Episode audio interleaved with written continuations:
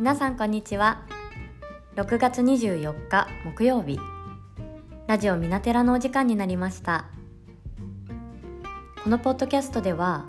人と自然にいい暮らしをコンセプトに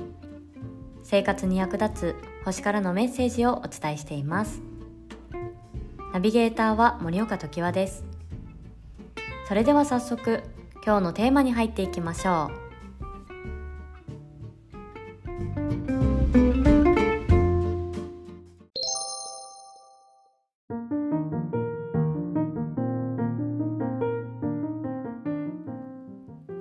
のテーマはヤギ座満月夏至上半期の振り返り。ということで6月29日金曜日ですね。午前3時40分頃に月はヤギ座の第7ハウスで満月を迎えます。皆さん満月付近いかがお過ごしですか？えー、今回のですね満月っていうのは、まあ、ヤギ座なので社会や伝統ルールなどを象徴する星座になります。そして第7ハウスっていうのは、えー、対人関係を意味しています。まあ、そんなわけでですね今回の満月のメッセージを、まあ、もっと詳しくですね見ていきたいんですがその前にちょっと夏至のことにも触れてもいいですか？えー、数日前ですね6月21日は太陽が蟹座に入ったタイミングで夏至になりました、えー、夏至っていうのは日の出から日の入りまでが最も長くなる時間ですが1年間のこの太陽の動きの中ですごい特徴的なタイミングでもあるので先生術だけではなくこう天文学でも古くから意識されていたようです。でこの辺のことはですねあの国立天文台のホームページをちょっと見させてもらって、えーと、シェアしてるような感じなんですけど、まあ、その中でもですねイギリスにある世界遺産ストーンヘンジっていうですね巨石はすごいその夏至を見てこう作ったというか夏至と関係がある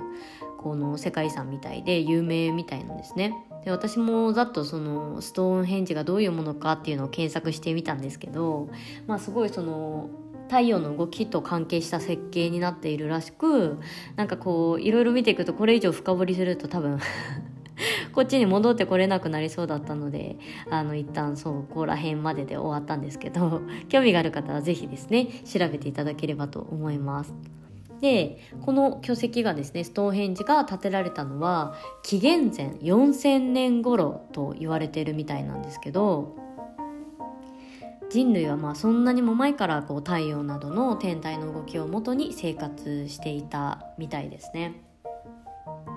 いやもう紀元前って言われると正直いつみたいな ところはあるんですけれども、まあ、紀元前といえば私普段ヨガのインストラクターやってますがヨガの発祥もですね紀元前4500年頃だって言われていてなんかすごいその関係あるのかなっても思っているんですけどなんかもはやその何ですかね私はそういう紀元前前のものに惹かれるんですかね。感覚的にわかんないですけどその時代からもしかすると私自身がタイムスリップしてきた人なのかもしれません。まあそんな冗談はですねさておきで話は現代に戻して、まあ、ちょうどですね6月18日頃ですかね、まあ、多分リスナーさんの中にも信者多いかもしれませんがかの有名なしいたけ占いのですね2021年の上半期もう公開されたんですよ。もう2021年上半期はこう星座ごとにですねどういう風になりますよっていうのが公開されたんですけどこれ見た方リスナーさんの中にいますかね？めちゃくちゃ当たっていていやもう本当にこれだけでインスタライブできるんじゃないかってぐらい私はシェアしたいことだらけだったんですがまあそれはさておきあの7月からですね世間一般的には上半期がスタートしますね。なのでこの夏至を境にここら辺で一度あのあ上半期じゃないですね。世間一般的には下半期か。7月からスタートするのは。なので、まあ、この夏至を境に一度上半期を振り返りしませんかっていうのが今回のヤギ座満月の大きなテーマなのかなと思いました。はい。皆さんの上半期2021年1月から6月までもうあっという間にですねもう終わってしまいますがいかがだったでしょうか？でまあヤギ座のですねあの性質をちょっと見ていきたいんですけどこう、まあ、冒頭にですね社会や伝統ルールを象徴するって言ったんですけどもっと砕けた感じで、まあ、ヤギ座さんの性質を説明するなら、まあ、ヤギ座っていうのはすごいすごくきちんとしている性格なのでそれこそルールだったりとか規則あとは時間なんかにも割とこだわりが強いというかそこをきちんと組み立てたい土台をしっかりと組み立てたいというタイプの、えー、性質を持っています。でどちらかというと未来志向というよりかは伝統を大事にとか未来、えー、伝統とかあとは過去を大切にしてこう今だったりとか未来の社会仕事につなげていくっていう形の性質もありますしまあ、すごい社会的な性質を持ってるので社会の中での自分の立ち位置や肩書きっていうところも大事にするしあとはやっぱり結果にコミットするもう結果を出してなんぼっていうところもありますね。なんかアイデアだけ浮かんでそれが具体的な形になってなかったらダメだよねっていう感じのスタイルかなと思います。まあそれゆえにですね責任感もすごく強くってまあ、現実的な厳しさも持ってるのですごい先生みたいな感じのあの気質、まあ、よく先生術では校長先生とかで例えられたりしてるんですけど、まあ、そういうですねあの気質を持っている性質になります。まあそんな満月のエネルギーなんですよね。で太陽星座や月星座にヤギ座を持っている人は多分この辺の性質が心当たりあるなって感じる方もいると思うんですけど、まあ、我が家もですね私の旦那さんが太陽蟹座で月がですねヤギ座なんですよ。なのでかなり表上は、まあ、見た方あのいるかもしれませんがあのインスタグラムの「時はスタイル」の方では公開してるのでぜひ見ていただきたいんですけど表上はすっごい優しそうに見えるんですけどあの皆さん騙されないでくださいね。実際は結構そのお金とか時間とかこう家庭内のやりくりにすごいシビアです。なので私は基本的にもうこの声の喋り方でもお分かりになる通り非常に緩いそこら辺が緩いんですね。あのルールとか時間とかお金とか非常に緩いです。なのですごい怒られます。めっちゃ厳しいなって思います。お母さんみたいって 感じていますが。まあそんな感じでですねヤギ座さんは非常にそういうところシビアに見ていくって感じなんですけどまあそんなエネルギープラス物事の達成や成熟を意味する満月そして上半期の集大成ということであのー、この満月はですね仕事において2021年の上半期の結果や成果が何かしら形になるもしくは形にしていかなければいけないっていうのが大きな、まあ、メッセージとしてこう皆さんに届いてるのかなと思います。まあ実際そういうふうに結果やなんか成果に現れたっていう人も多いんじゃないかなって思いますね。でどうですかね皆さんもう私自身はもうまさにドンピシャなんですけど、まあ、今回のですね満月第7ハウスで起こってるので対人関係も重要なポイントになってきますでどちらかっていうとこう新しい出会いの中でというよりかは今までのつながりの中でという感じとかあと古い縁とかこう日常にこう普段こうなんだろう出会ってる人たちとかそういう何かしらの縁が仕事として形になるのが割と多いかなとは思っていますね、まあ、そこからヒントがあるっていう風な捉え方もできますそうなのでなんかこう皆さんも2021年の上半期で出会った人や関わったご縁、まあ、あるいは昔からご縁がある人でこうピンとくる方がいたらこう自分からアクションを取って連絡取ってみてもいいかもしれませんね。あとは何ですかね。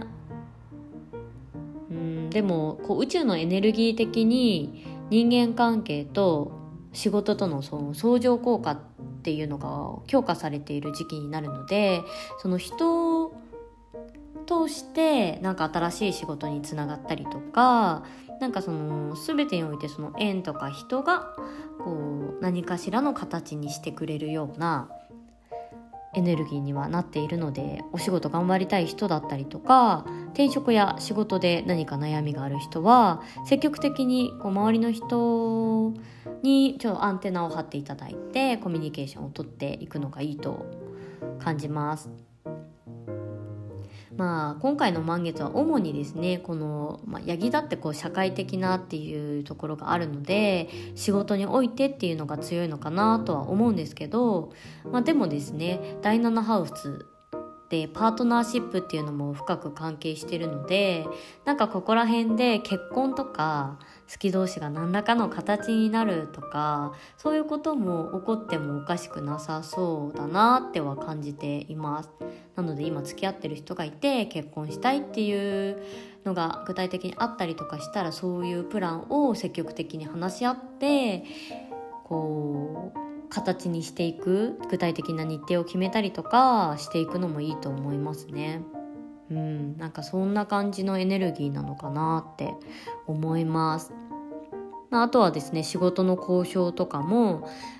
あとはまあ私もそうですけど企画書作ったりとか本当に具体的な日にち時間場所何人来てとかどういうところでとかどういう企画でとかを具体的に練っていくのも良さそうです。でそれをさらに人に伝えていく交渉していくっていうところもいいのかなと思っています、まあ、ちょうどですね昨日コミュニケーションや通信のエラーが起きやすいとされている期間の水星逆行も終わったので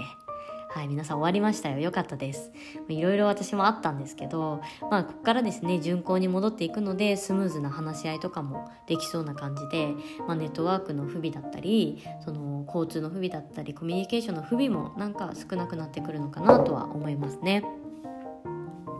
さあどうですかね皆さんここまででなんか最近の日常の変化で当てはまることとかありますか？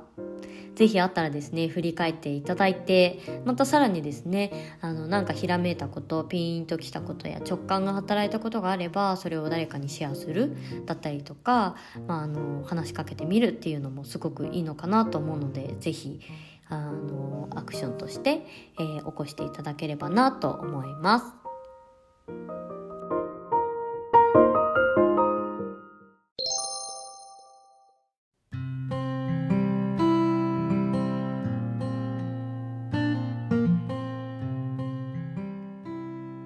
いそしてですねここからは、まあ、また私の話になっちゃうんですが私はですねこう双子座新月からの2週間でかなり大きく動き出しましたのでちょっとこのラジオを通して皆さんにご報告できたらなと思うんですけれども、まあ、このラジオでですね何度も紹介しているサーフスタイルマガジンハニーのですねあのなんと編集者の方々とオンライン上で直接お話しできる機会をもらえたっていう。しかもですねその編集者の方に「あの時矢さんのインスタ見てますよ」っていう風にお声もいただいたっていうもうほんと奇跡かっていうぐらい嬉しいこともなんかありましたね。なんかそれが形になったっていうよりかはうんなんかそういうまず形になる上での一歩が踏み出せたなっていう風なのは感じています。そしてですね、あの前のラジオでもご紹介したんですけど、アングリッドのファッションブランドのアングリットの10周年イベントのプロデュース企画もですね、まあ、実際緊急事態宣言になってしまって開催はその東京に行ってプレスルームに行ってっていうことではなくオンライン上になってしまったんですけれども実際にプロデュースのプロデューサーの高園あずささんっていう方とマンツーマンでお話できて実際にファッションのアドバイススタイリングのアドバイスだったりとかあとはメイクとかのアドバイスもですねいただいたりなんかしてあのすっごく貴重な1時間半をいただいたなって感じました。ででもですねそのプロデュース企画のもうあっという間に終わってしまったのでなんかもう本当にあったかどうかもちょっと信じられないぐらいなんですがそのプロデュース企画のですねあの Google チームみたいなので入ったんですよ。Zoom じゃなく。でもなんかこう水星逆行の影響だったのかわかんないですけど上手にその時間になっても会議に入れなくって、まあ、Zoom に入れないみたいな感じですね。URL にアクセスできなくてもう泣く泣くせっかく大きな画面で用意してたのに携帯からのちっちゃい画面での参加になってなんか置く場所も全然決まってなければなんか画質も悪いしせっかくのメイクでちゃんとこう見せたいのに見せられなかったりとかでなんかすごいてんやわんやの参加になってあっという間に終わってしまったっていう。すごい悲しい事態にはなったんですけれどもでもなんかやっぱりその1時間半で学べたことはこれからすごい生きるなと思ったのでいろいろアウトプットこれからもしていきたいなと思っておりました。まあ何にせよですねなんかそこがつながれたっていうそのご縁がすごく私にとっては大きいなと思っていました。えまだあって。どんだけ報告するんだって感じなんですけどあの最近ですねこう母の古くからの友人から依頼があって住宅メーカーさんの方でヨガイベントを開催しないかっていうお話をいただいたりっていうのが起こったんですよ。でも本当にそんなの予想もしていなかったので、まあ、ましてや私個人でヨガのイベントを開くっていうのってそうそうなくて自分でもなんかやろうってはあんまり思っていなかったことだったのでちょっと驚いたんですけれどもなんかその母の友人古くからの友人が、まあ、前結構昔コロナ前かな？に一度か二度ぐらいですね。あの普段私ヨガのインストラクターをスポーツクラブで行ってるんですけどそこにこうたまたまああの娘さんだっていうことで2回くらい来ていただいたんですよ。でそこからのご縁でなんか会社でそういうイベントができないかっていう話から私のことが頭に浮かんできたようでですね今回話をいただいたっていうえまさかそんなことでつながるんだっていうぐらいすごいなんか嬉しくもあり驚きもありでもやっぱり人生ってそういうことの積み重ねだよなと思いこう日頃のご縁をご縁だったりとか出会う人とのこのなんかなんて言うんですかね関わり方ってすごく未来に響いてくるなっては感じた出来事でした。